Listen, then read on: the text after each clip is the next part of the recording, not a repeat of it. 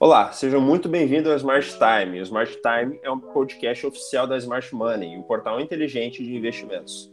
Aqui você tem acesso a conversas com profissionais, empreendedores e investidores de sucesso que compartilham sua trajetória e lições importantes para que você também consiga aprender sobre o mercado e aumentar a sua chance de sucesso. O meu nome é Juan Tasso e hoje eu estou acompanhado do Antônio da Luz. Boa tarde, Antônio. Como é que vai?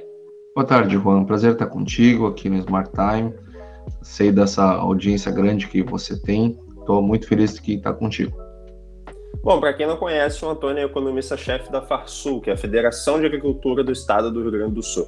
Além disso, ele é CEO da AgroMoney, é economista formado pela URGS, que é a Universidade Federal aqui do Rio Grande do Sul, é mestre em economia e doutor pela PUC, aqui também do Rio Grande do Sul.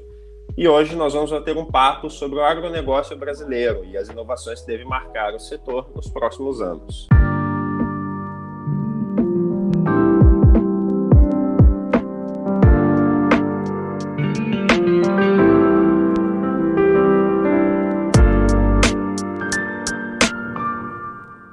Antônio, antes de tudo, eu gostaria de agradecer por participar do nosso podcast. E eu também já queria começar com um questionamento. O agronegócio brasileiro hoje representa praticamente um quarto do PIB brasileiro né, e gera bilhões de reais todos os anos no país. Dá para dizer que hoje em dia o agronegócio brasileiro é um setor em expansão?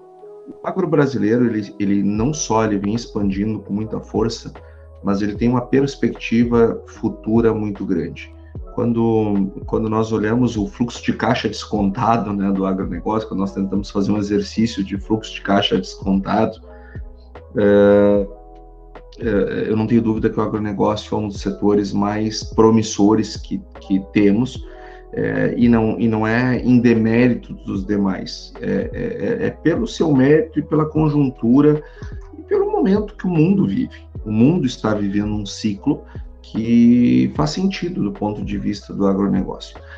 Veja, uh, Juan, nós, se pegarmos o faturamento da agropecuária, só agropecuária, não vou pegar o agronegócio. Se eu pegar o faturamento da agropecuária nos últimos 10 anos, nós crescemos, tá, tudo bem, em taxas nominais, ok? Mas é, é, crescemos em 10 anos 12% ao ano. Se nós descontarmos a inflação desse período, está crescendo lá o que China cresce, né? o que os emergentes crescem. Então, é, o agro, ele é um Brasil que dá certo, ele é um, um, um Brasil que funciona. É, eu costumo dizer, Juan, que o agronegócio brasileiro, o sol nunca se põe para o agronegócio brasileiro. Porque quando o, o sol está se pondo num país que é nosso cliente, ou num conjunto de países que são nossos clientes, ele, o sol está nascendo noutros países que também são nossos clientes, e nós estamos lá conversando com eles, fazendo negócios com eles, temos eh, brasileiros espalhados no mundo todo uh, uh, comprando e vendendo os nossos produtos. Então, uh, vendemos para 190 países.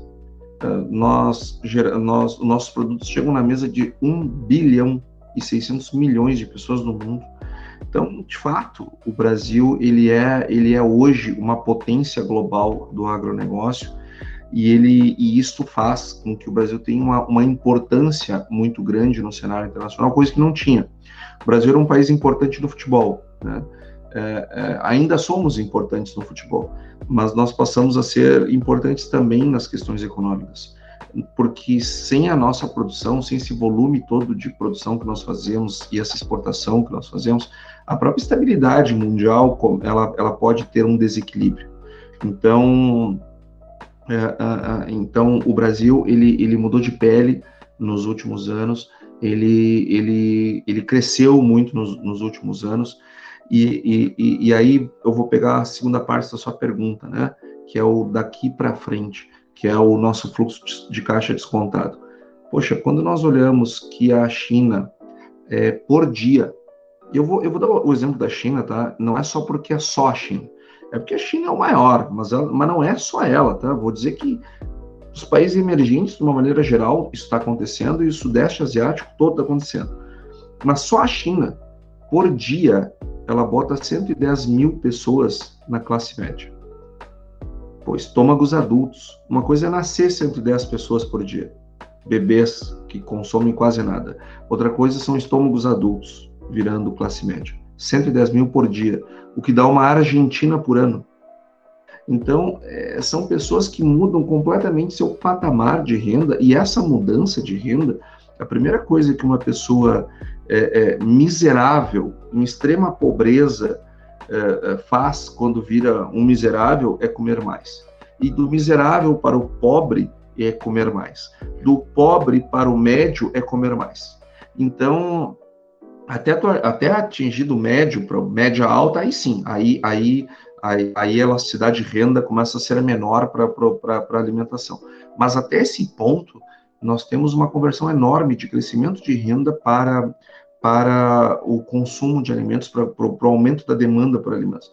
E, e, e, e esse é um fenômeno que está acontecendo no mundo nesse momento que estamos aqui. Isso, não, isso há 50 anos atrás não era assim. Eu não sei se daqui 50 anos será assim, mas hoje é assim. E, e, quando nós olhamos para, para a China e vemos todo esse fenômeno, ficamos nos perguntando, tá, mas e quando a China estabilizar? Isso vai acontecer. O Brasil cresceu é, nos anos 60, anos 70, crescia 10% ao ano. Uh, os Estados Unidos cresceu também a taxas uh, grandes por muito e muito, muito tempo, por isso que ele é a maior economia do mundo. A China cresce isso hoje e um dia vai parar. Nós não temos dúvida disso, não sabemos quando, mas vai. Agora, também nós não temos dúvida que quando a China estiver desacelerando, a Índia vai estar recém começando, é outro país que um bilhão e tantos milhões de habitantes, logo, logo será o, país mais populoso da Terra, paupérrimo, mas também crescendo a taxas que logo, logo eles vão começar a aparecer no cenário mundial e, e, e como grandes consumidores. Então, eu diria que a nossa geração, as pessoas que estão vivas hoje, elas provavelmente vão morrer vendo o agronegócio dando certo. O que vem depois disso, aí nós não sabemos. Aí provavelmente vamos entrar num, num flat, mas, mas, mas temos uma perspectiva muito, muito positiva para o agronegócio para muitas décadas. Quando nós olhamos para 2030, por exemplo, que é um futuro amanhã, né, o que o Brasil vai ganhar de share nesse, né, nesse mercado é, de grãos e de carnes é uma coisa apavorante, nós ficamos olhando assim, gente, como é que nós vamos dar conta dessa, dessa possibilidade? Então, é, é, é, é um, é, um, é um mar de crescimento que está acontecendo, e sempre lembrando, quando a agropecuária cresce, ela não cresce sozinha, ela cresce junto às indústrias, ela cresce junto aos serviços, porque a agropecuária não se faz sem fertilizante, não se faz sem produtos químicos, assim, sem os, uh, os agroquímicos, não se faz em máquinas, não se faz em peças, não se faz em engenheiros agrônomos, sem veterinários, sem economistas, sem engenheiros, sem jornalistas, sem, enfim, so, uh, hoje ele, uh, o agronegócio ele é multidisciplinar. Nós não fazemos o agronegócio contemporâneo sem pesquisa, pesquisa privada, pesquisa pesada, uh, sem universidade. Então, quando nós crescemos, nós geramos condições para que, o, para que outros segmentos da economia também cresçam. Então, quando nós descontamos, então, esse, é, voltando para onde eu comecei, quando nós tenta, fazemos um exercício meramente ilustrativo, metafórico, mental, é, para descontar o fluxo de caixa, né, se fosse assim possível, do, do, do futuro para hoje, o agronegócio ele é um ativo altamente comprável. Perfeito. Eu queria falar um pouquinho sobre os fatores que impulsionam esse crescimento do setor, que é a tecnologia. Né? Porque, assim como a grande maioria dos setores, a agropecuária passa por uma grande revolução tecnológica, que acelera processos, a primeira coleta de análise de dados, blockchain, automatização dos processos e afins. Né? E eu queria perguntar para ti quais são atualmente as grandes inovações tecnológicas que marcam o agronegócio brasileiro. Bom, Ainda bem que a pergunta é, é, é, é, quais são as, as, que, as que marcam, né, as mais importantes, as mais relevantes. Porque se você me pedisse para listar todas, eu ia usar todo o tempo do que nos resta podcast citando tecnologias é, é, absolutamente disruptivas que estão sendo criadas no agronegócio. É, porque todo mundo se deu conta que o agronegócio, além de tudo isso que eu já falei, ele é um mar de outras oportunidades. Uma delas é a inovação. Tanto é que o mundo espera uh, do Brasil uh, que os, os, os novos, as novas, os, os, novos unicórnios do mundo voltados ao agronegócio nasçam no Brasil. tamanha, tamanho potencial, tamanha possibilidade, grau de possibilidades, range de possibilidades que nós temos aqui no Brasil de criar coisas para solucionar problemas. Eu diria que, como nós somos uma, uma, fazemos uma agricultura absolutamente sustentável, uma agricultura de acordo com o meio ambiente, é, em respeito com o meio ambiente, nós somos os criadores do, do plantio direto, nós temos o Código Florestal mais restritivo do mundo, que foi criado com todas essas restrições, com a participação dos produtores, diga-se de passagem. Uh, o agricultor brasileiro, ele sabe que se ele não preservar o meio, o meio ambiente, ele será o primeiro prejudicado. O mundo vai se prejudicar, mas ele se, se prejudica primeiro.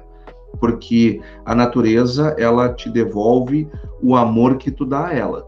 É, e, se, e, se tu não, e, e, se tu não tiver cuidado com ela, ela também será, ela também será implacável com, contigo em termos de produtividade, enfim. Uh, você não, não atinge níveis de produtividade necessários para o negócio se equilibrar se não cuidar do meio ambiente. Então, uh, hoje, por exemplo, está uh, surgindo muita tecnologia para melhoria da produtividade a partir da ciência, da inovação de novas tecnologias. Aquilo que os tratores, que, que, as, que as plantadeiras, que as colheitadeiras fizeram no século XX, outras inovações estão surgindo agora o, o uso de, de, o uso de, de é, pesticidas e, e, é, e, fertilizantes, biofertilizantes, enfim, com técnicas é, menos invasivas, o uso racional. Por exemplo, muita gente reclame com razão do, do, custo por hectare do, de, de, tratar lavouras de modo a não perder a para fungos, para insetos, para ervas daninhas, etc. Uh, ah, com a tecnologia, nós estamos conseguindo monitorar essas coisas por satélites, com drones, etc. E ao invés de fazer um tratamento da lavoura inteira, vai, vai ali só onde precisa. Uh, uh, e, e, com isso, existem vários casos de economia de 80%, 85% no custo de produção. Só que alguém tem que desenvolver essas tecnologias. Aí imagina o tamanho da roda que move para que essas tecnologias elas sejam é, inventadas e da, da, invenção vire uma inovação e da inovação, inovação ela fique escalável e vá lá solucionar uma dor, solucionar um problema. Quando nós olhamos para o lado financeiro, a quantidade de fintechs que estão surgindo para resolver problemas do agro é uma coisa absurda. Todos os dias eu fico sabendo uma coisa nova e, e, e fico pensando, né, com uma, uma, uma inveja positiva, no bom sentido, assim, poxa, por que, que não pensei nisso antes, né? Pô, que cara genial, teve essa sacada maravilhosa. Todos os dias, toda semana, nós nos deparamos com um problema que está ali, que está incomodando, que está doendo, e surge alguém com uma ideia super inovadora uh, e, e, e, com uma plataforma e com uma sugestão é, é, é, e, com, e com essas inovações é, de, de, de melhor circulação do crédito. Na parcialização, nós temos também é um mar de inovações, porque a, a, pela própria característica do agro, são uma coisa é eu ter um, um bairro cheio de empresas, né? concentrar ali X% do PIB. No agro não é assim. Nós trabalhamos, os vizinhos estão longe uns dos outros, né? Não é que nem uma rua que eu vou lá, pego lá a Faria Lima, a Berrine, a Paulista, ou a Carlos Gomes aqui em Porto Alegre. Nós temos bilhões ali, um ao lado do outro. No agro não é assim, as coisas são espalhadas. Então, a descoberta do preço, a transparência na comercialização, a assimetria de informação era, era maior. Hoje, a inovação está entrando com tudo nisso, aproximando as pessoas. Hoje, eu diria que um produtor em Rondônia e outro no Chuí, aqui no Rio Grande do Sul, eles, eles estão conectados, eles sabem exatamente o que está acontecendo um no mercado do outro. Então, a simetria de informação na comercialização dos produtos, na comercialização dos insumos, mudou muito a partir uh, da tecnologia. Então, falei de comercialização, falei uh, de crédito, falei da, da, da, dos tratos culturais, do, do desenvolvimento da lavoura, uh, uh, e podia aqui ficar falando mais do monte de, de segmentos de inovação que estão surgindo e estão trazendo disrupções muito importantes para o agro brasileiro e para a economia como um todo. Né? No teu entendimento, existem alguns obstáculos que acabam atrapalhando um pouco o desenvolvimento tecnológico aqui no Brasil, que tu comentou sobre conexões via satélite, essas coisas, e a gente sabe que aqui no Brasil às vezes existe uma cultura um pouco mais conservadora do campo. Isso são obstáculos que acabam atrapalhando ou como é que funciona o entendimento? Juan, eu vou te dizer o seguinte, é, até, até a tua pergunta me lembrou um outro segmento que está sendo revolucionado pela tecnologia, que é justamente a burocracia, né? Coisa que irrita um produtor rural, ele sair da fazenda dele, ficar batendo lata numa estrada que não tem asfalto, porque a nossa infraestrutura no país é um caos, é uma vergonha. Uh, o nosso ouvinte ter ideia, né?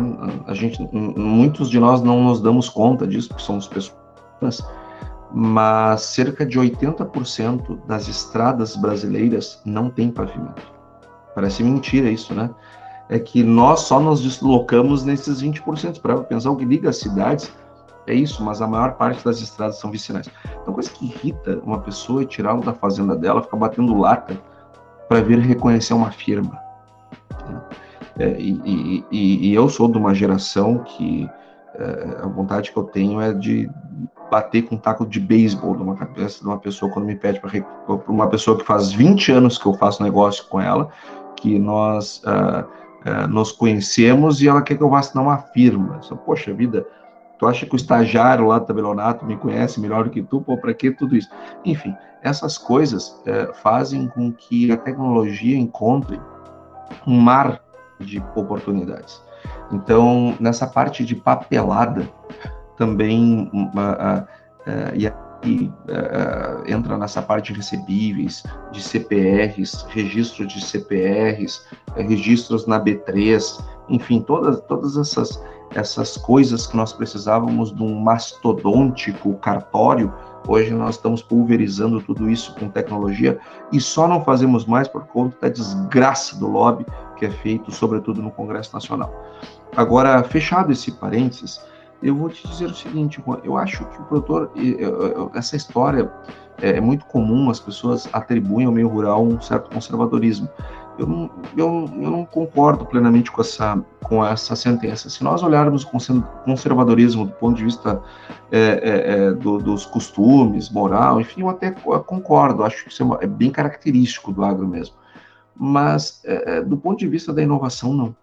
Eu duvido que tenha um setor da economia mais agressivo em termos de investimento e, sobretudo, em inovação do que o agro. Não tem, não tem aqui no Rio Grande do Sul, vou dar um exemplo do Rio Grande do Sul, tá? Mas que, porque eu conheço os números, é, decor, mas é, o que vale para o Rio Grande do Sul vale para o Brasil fácil.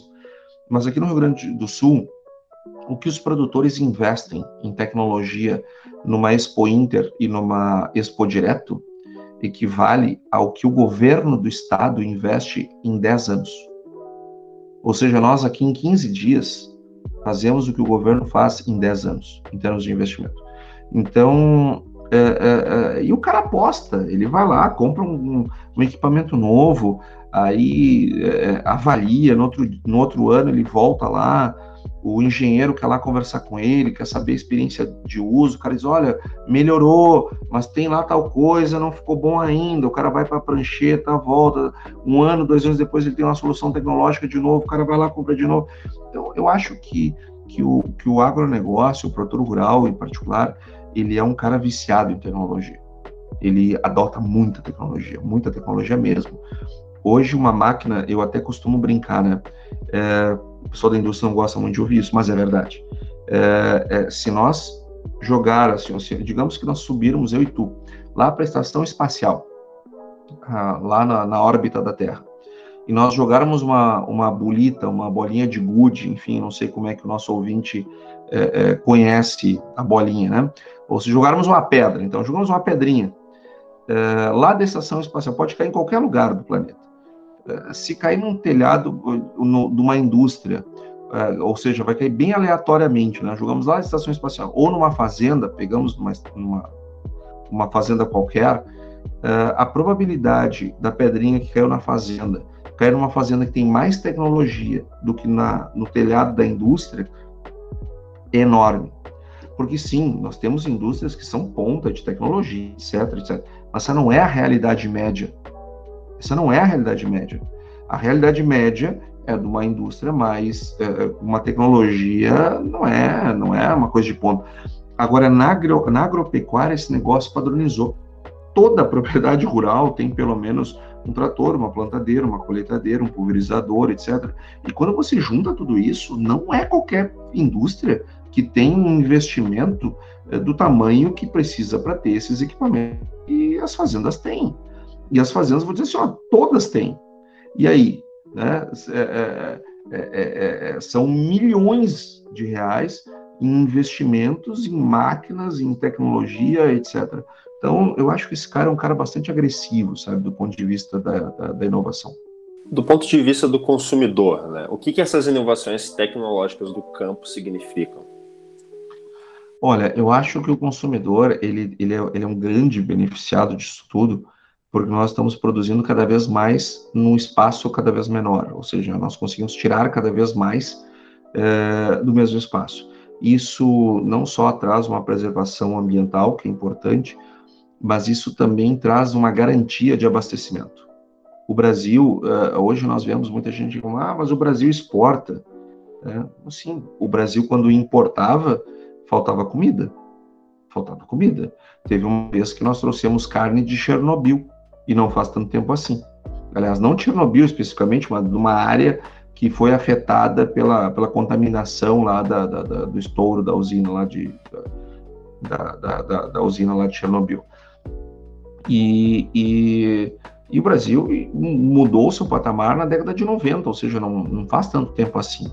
O Brasil era um país que pessoas bem de vida, com posses, muitas vezes tinham limitações alimentares porque não tinha a variedade de produto que tem hoje. Então, então o Brasil, ele, ele ao virar um, um, um exportador e ao trazer tanta tecnologia e conseguir produzir cada vez mais, ele consegue, ele consegue ter uma disponibilidade interna maior. O que é uma disponibilidade interna? Tudo que nós produzimos e, e, tudo que nós importamos, porque o Brasil ele, ele é aberto, graças a Deus, o Brasil é aberto a importação, seja do país que for. Por que eu digo graças a Deus? Porque isso é bom para o consumidor e é bom para o agro também, porque mantém sempre nós em alerta para concorrência. E, mas, o, mas o ponto que eu queria dizer é o seguinte: sempre será mais fácil nós vendermos para o cliente que está dobrando a esquina do que o cara que está, do que o cliente que é dobrando o mundo. Então, uh, uh, quanto mais nós produzirmos aqui, sempre o consumidor interno terá uma vantagem. Porque sempre mais fácil vender para ele. O custo logístico é muito menor, é a nossa língua, eu falo com ele em português, é, é, é, aqui é dia, para ele é dia, para mim é dia. Então, sempre é muito mais fácil vender para ele. A, a, a, a, garantia de abastecimento é muito maior. A tendência de longo prazo de preços é muito menor. Então, então o consumidor, sem dúvida, ele, ele tem muitas vantagens. Olhem os preços em países que não são exportadores. Se, uh, vamos pegar a Europa, países ricos. Os ricos da Europa, não, não vou dizer os ricaços, milionários, trilhardários, tá? Mas estou dizendo assim, o cara classe média alta na Europa, o, o, o sujeito, o europeu, classe média alta, se alimenta pior do que um brasileiro classe média baixa. Tanto em, é, em qualidade, variedade, quantidade. E por que isso? Essa coisa de ter espeto corrido, é, churrasco final de semana, isso é muito brasileiro. Nossa, isso vai ver, vai pede um bife na Europa para ver quanto é que custa. Então, é, essa, isso só acontece porque nós conseguimos produzir muito e nós só conseguimos produzir muito porque adotamos tecnologia. Então, a resposta para sua pergunta é, é essa. É, é, o consumidor ele é muito beneficiado. Quanto maior a disponibilidade, melhor para ele. Perfeito. Já encaminhando para o fim da entrevista, você é o CEO da AgroMoney, né, que é uma empresa de assessoria econômica que é voltada para o público do agronegócio. Então, você mais todo mundo sabe a resposta para isso. mas qual é o tamanho da importância para o profissional do campo, né, de ter uma boa gestão não só financeira, mas dos milhões de dados que precisam ser analisados todos os dias. Juan, é, aí, aí nós entramos num ponto que a minha empresa ela foi criada justamente para tentar auxiliar em algo que, que nós vemos como uma fraqueza, tá? Os caras investem muito, investem muito, mas nem sempre fazem uma correta via, análise de viabilidade econômica do que eles estão fazendo. Então, a nossa empresa é uma empresa que atende produtores rurais médios e grandes e também empresas do agro.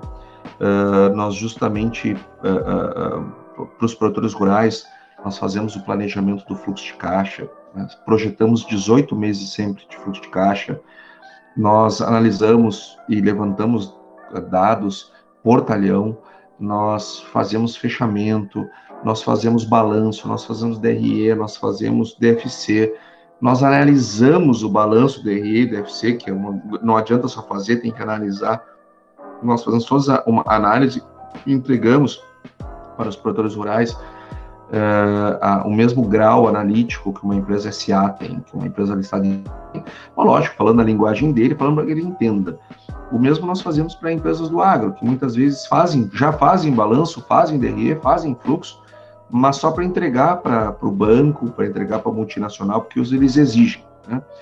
Assim, mas por que, que eles exigem? Né? Se eles tomam decisões em cima dos instrumentos é, é, contábeis da empresa ou do produtor, é, tiram lições e decisões para eles sobre os instrumentos da empresa, imagina a quantidade de informações que a própria empresa poderia tirar para si mesma se ela soubesse o que fazer com aquilo.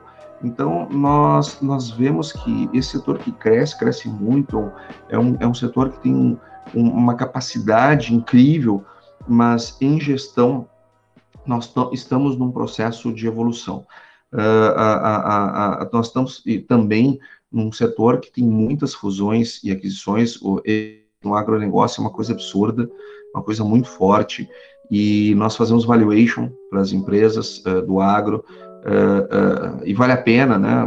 ninguém faz uma análise correta e, e um valuation correto se não conhecer do mercado, se não entender do setor. Então, nós somos especializados só em agro, nós só atendemos empresas do agro que querem fazer valuation.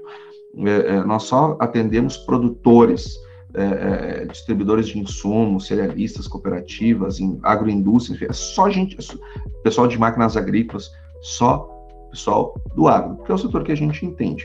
E, e, e então vemos, vi, vemos muita gente comprar e vender mal, é, é, fazer maus M&As, é, pessoas que compram pelo preço que não vale, pessoas que vendem por um preço muito abaixo do que valia.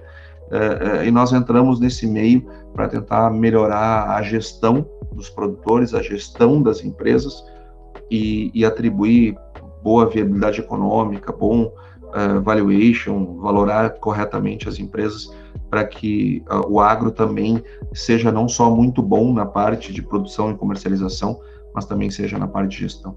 Bom, o Smart Time vai ficando por aqui. Eu espero que vocês tenham aproveitado esse bate-papo, bem legal sobre o agronegócio, e que algumas coisas ditas aqui também possam te ajudar na sua trajetória profissional. Eu também queria agradecer mais uma vez a presença do Antônio no nosso podcast, porque a conversa ficou super produtiva. Juan, eu gostaria então, finalizando, agradecer muito, muito mesmo a oportunidade de estar aqui no Smart Time. É Quero agradecer muito a cada uma das pessoas que nos ouviu, aqueles que quiserem nos seguir lá nas redes, so ah, nas redes sociais, no Instagram, Antônio da Luz, underline economista, Antônio da Luz, underline economista, ou então Agromani, underline gestão, nos procura lá, a nossa, a nossa conversa pode continuar lá, mas eu quero agradecer muito por você ter ficado conosco aqui. Obrigado, Juan, obrigado a toda a audiência. Esperamos vocês até o próximo episódio. Até mais.